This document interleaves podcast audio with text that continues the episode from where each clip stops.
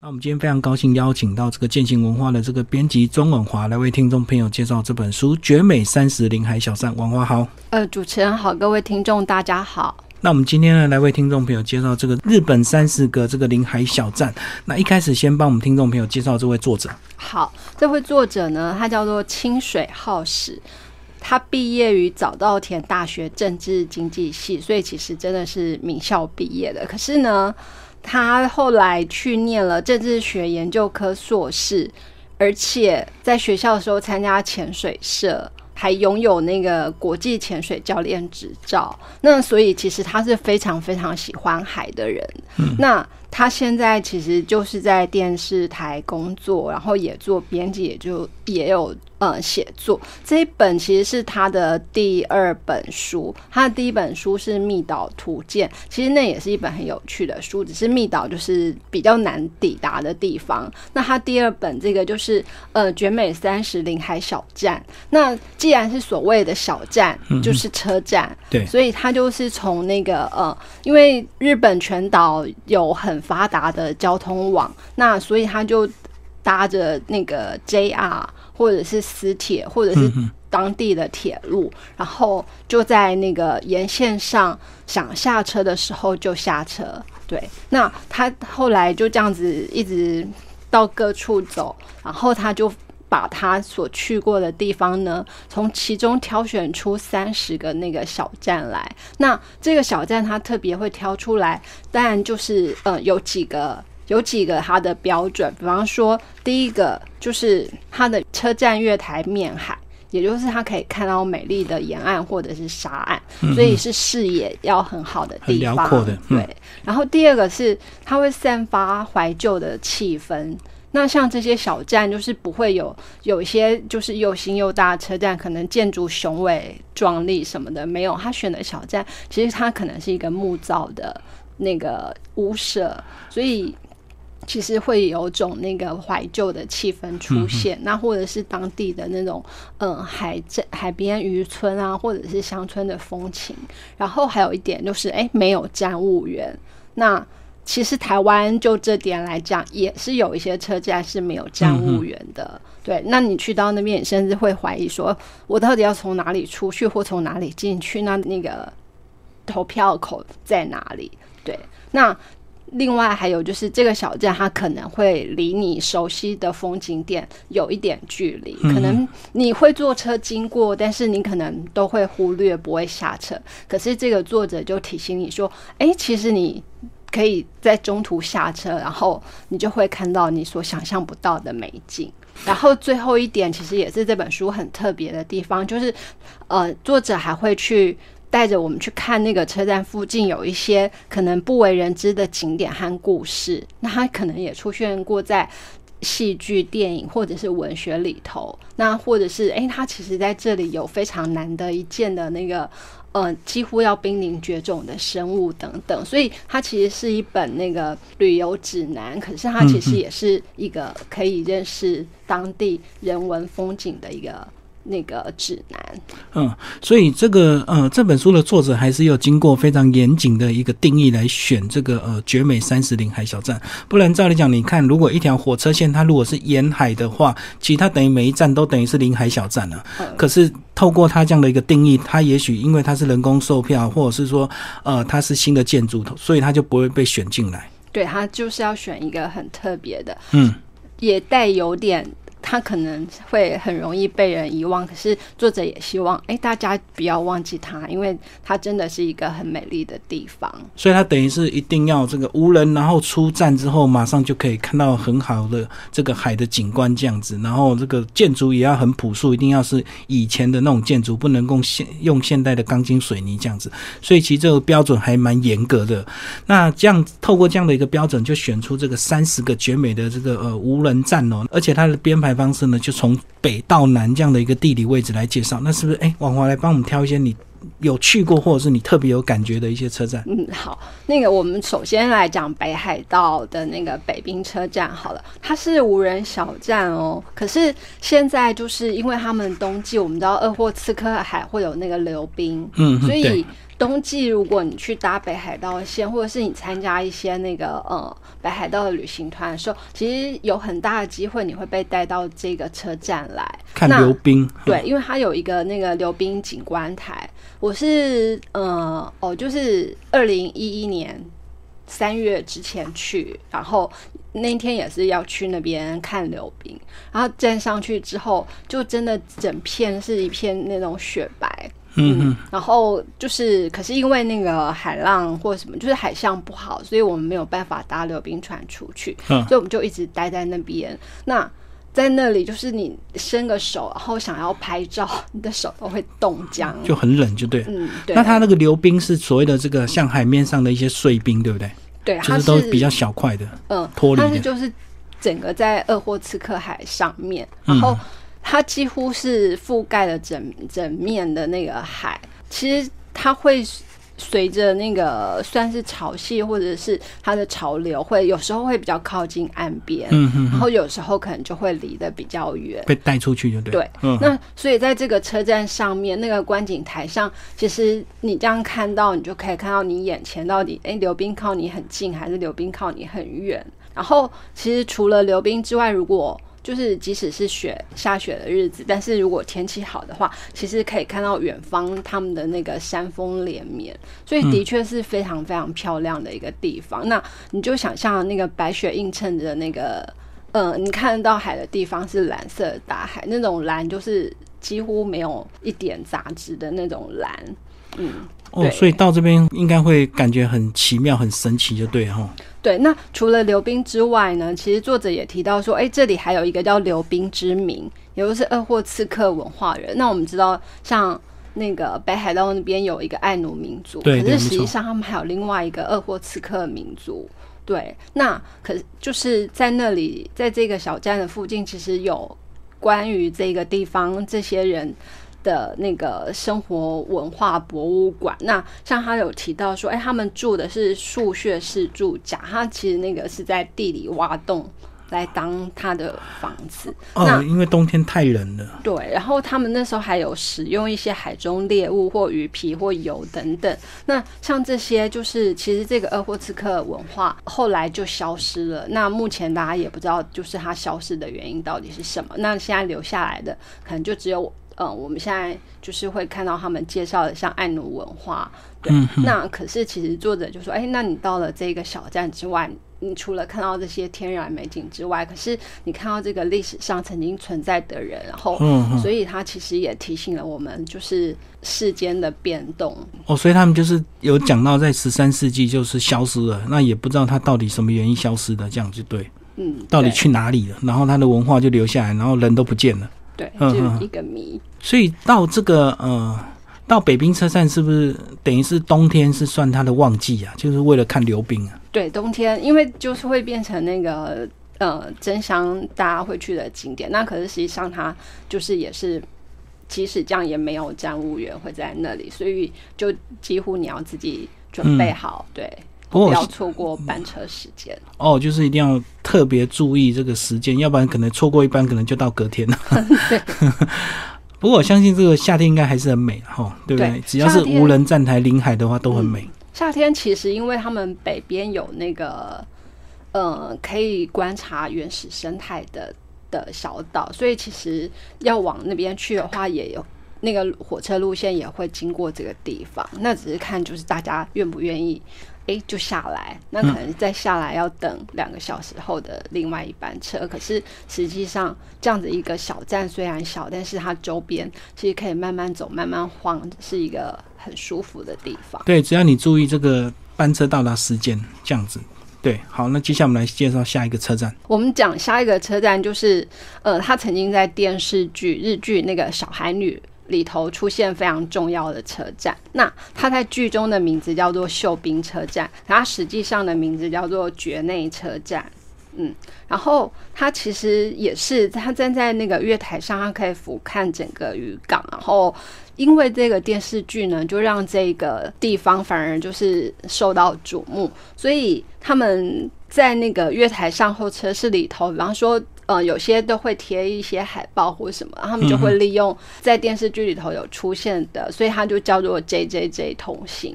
对，那 J J J 是剧中那个小孩女，很可爱小孩女。她每次受到那个惊吓或者是觉得很意外的时候，她就会突然讲 J J J，然后那个就让大家以为说，哎，那是当地的方言。可是实际上当地并没有这样的方言，而是他们电视剧里头创造出来。可是像就是在那里头讲到那个采集，就是海胆啊，海女生活，其实目前在东北。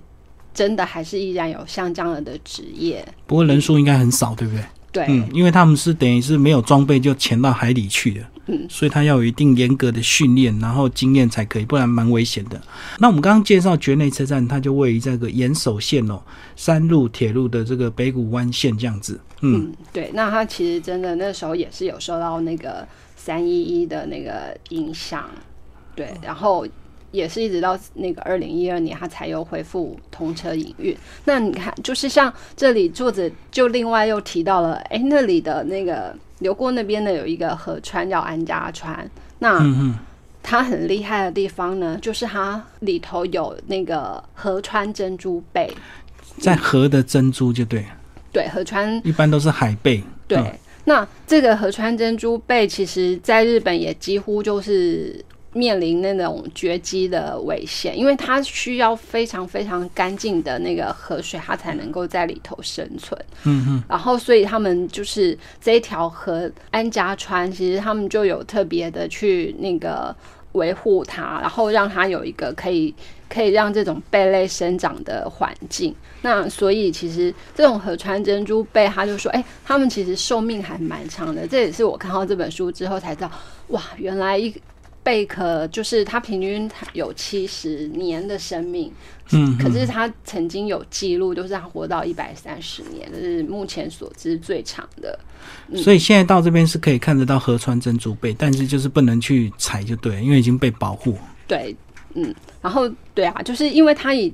既然是珍珠贝嘛，就是它会成长的话，有些里头它就是会酝酿、孕育出那个珍珠来，所以以前就会被大量的那个呃采。对对对，为了珍珠这样子，嗯，所以就这个除了小站之外呢，还可以散布一下它的那个安家船，对。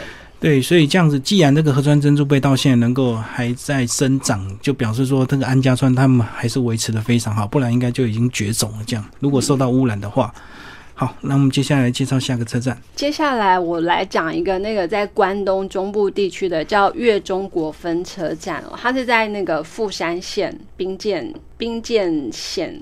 嗯哼。然后这个车站其实它很有趣的地方是，那个它以前是一个日本将军源义经曾经要从京都去东北的时候，然后有在这里停下来，因为要等雨停，所以它有一个那个名字很很美，叫做雨晴车站。嗯，那这个车站其实因为它靠海非常非常的近，所以其实很就是。几乎，如果你站在那个月台上面，你就会觉得，哎，你好像就是站在海中的小岛上面对。那面对车站，其实在过去，他们有那个呃海中的岩石，那这里有一个叫做女岩，那。这个岩石上面呢，其实就有那个长了一棵松树，那你远远看去，其实非常的漂亮。那作者在这书里头其实也附了相关的照片。然后这一站另外一个很特别的，就是这里有一个传说，是说，哎，好像那个龙宫使者会在这里出现。那他这个龙宫使者呢，其实是当地一个巨大的深海鱼，它叫做黄带鱼。嗯。形状可能就是就是类似比较类似像鳗鱼那种细长型白带鱼就很细长，对，嗯嗯，然后它因为它其实是深海鱼，可是有时候它会浮到海面上来。那对于住在当地的人，就其实也很少机会会看到，所以看到它出现的时候，就会觉得，哎呀，这是不是那个龙宫使者来的？那甚至像他们那边就有关于吃了那个鱼肉，然后吃了人鱼肉，然后会长生不老的传说。所以有一个叫八百比丘尼。对，那她就是一个，呃，原本是一个十七八岁的那个呃少女，那因为她吃了过多的人鱼肉之后，结果她就长生不老，就贪吃就对了。对，那可是那样子变成对对其他人来讲，她就是一个异类啊，所以后来她就觉得呃非常的羞愧，所以他出家为尼，那周游列国，因为这样。到其他地方就不会有人知道他的那个底细是什么，然后所以就是嗯，故事传说里是这样。那当地人也在猜测说，哎，那是不是他讲的那个呃人人鱼肉其实就是黄带鱼？所以这个就是很美丽的传说就对了。那其实，在现场他们也有一些博物馆是可以看到这个黄带鱼的标本，对不对？非常的大这样子。嗯，对，就很长。嗯嗯。所以大家看起来就觉得，哎，它绝对不是一般的普通生物，对啊。那这是也只有在海边才会出现的那个相关的风景。好，那接下来我们再来挑一个车站介绍。接下来，哎，中国的马路车站，那它是在岛根县。然后这个特别要提出来是说，哎，它这里的那个海海沙有一个奇特的那个。现象就是它会鸣叫，嗯，对，所以它这个地方的那个海岸就叫做秦滨海岸。所以你走在上面的时候，会觉得那个沙子仿佛是在，呃，算是唱歌好了，对。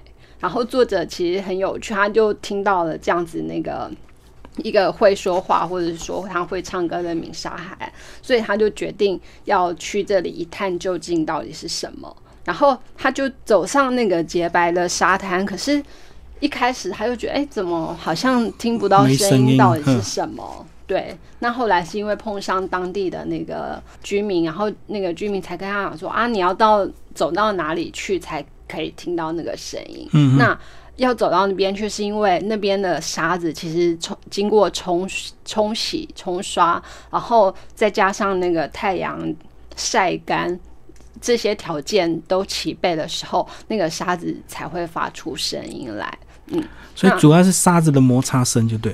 对，然后就是那个声音听起来，好像说：“哎，有时候又有点像是在那个拖鞋在体育馆内的摩地声。可是就是平常你走在沙子上面，就是可能都是比较潮湿的，所以。”都不太会出现什么声音。那走在这里的时候，其实你就边走，然后尤其是因为它是嗯那个无人小站，那会去的游客也非常的稀少，所以在整个安静的状态之下，其实就应该就更容易听见那个沙子在唱歌的声音。嗯，然后那边还有一个就是他特别讲的沙子博物馆。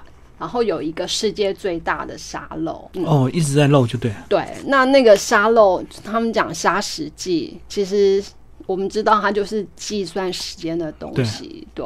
那所以，当你就是看着那个沙石记的时候，你也可以很清楚的感受到，哎，所谓时间的流逝是怎么样一回事。对，哦，这边有写这个人魔沙子博物馆，然后招牌是巨大的沙漏，可以计算一年，等于是倒过来之后，它漏一年才会漏光。对，就是他们这个沙子博物馆，因为之前另外是去过，哎，鸟群那边，然后。它那个也是整个巨大的沙岸，嗯，所以他们在沙子博物馆里头就充分的利用了沙子做了很多，呃，可能是沙雕，然后有他的对研究什么的，所以其实就是去看这里。会觉得非常的有趣。最后再来挑一个车站帮我们介绍。那最后一个，我们来讲那个上面提到一个下滩车站。那特别要讲这里的哦，是因为它其实距离有一座岛叫做青岛非常的近。那这个青岛呢，其实是在那个长滨港附近。我们讲长滨、讲青岛，听起来好像台湾跟大陆的地名，不过不是，它是在那个日本的四国地区。然后那边的青岛，因为它上面其实是有很多的猫，对，，所以其实就有很多人会因为喜欢猫，然后去那个地方。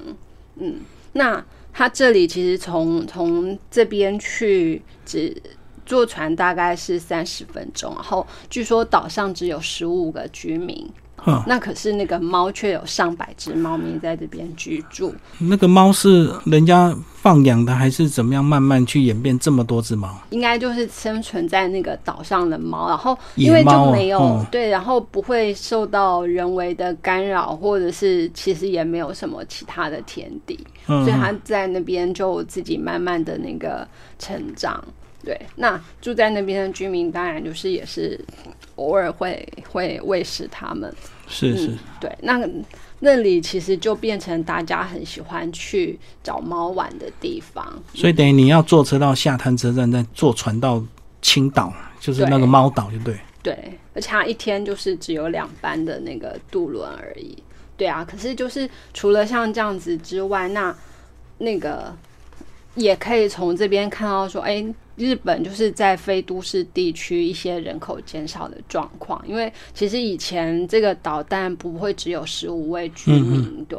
那可是因为大家现在就是为了要工作或者是其他原因就离开那个岛，那离开之后，其实小孩子也不会再回来。但是在这本书里头还有提到，也是另外一个车站的小岛。那他们后来就是整个岛的居民就呃集体就搬到那个日本本岛上来，那变成他们只能。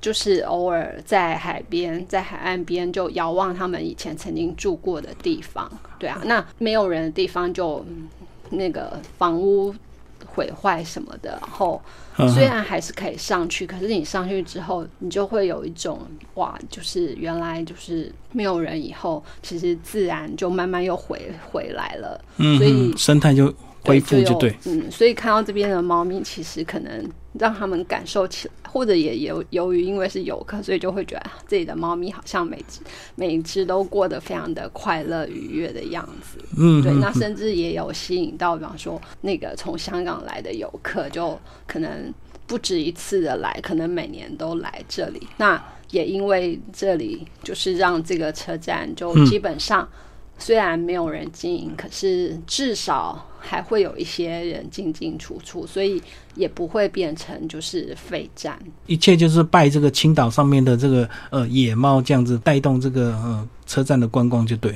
所以其实这些小站，就是、虽然它不是非常有名的地方，可是的确每一个地方都有它自己特殊的、特别的那个风景跟人文气息。所以如果刚好要到那区去，然后除了大景点之外，中途不管你知道或不知道小站，也许有时间就跳下车晃一下，一个小时、两个小时。嗯，那让你自己独自一个人在那样子的那个氛围当中，或许会让整个旅程就更有趣。所以这本书非常适合那个你想到日本自助游，但是又想要脱离一些这个热闹的市区的话，可以去走走这个呃绝美三十林海小站。然后作者呢是呃清水浩史，然后建行文化出版，谢谢。好，谢谢。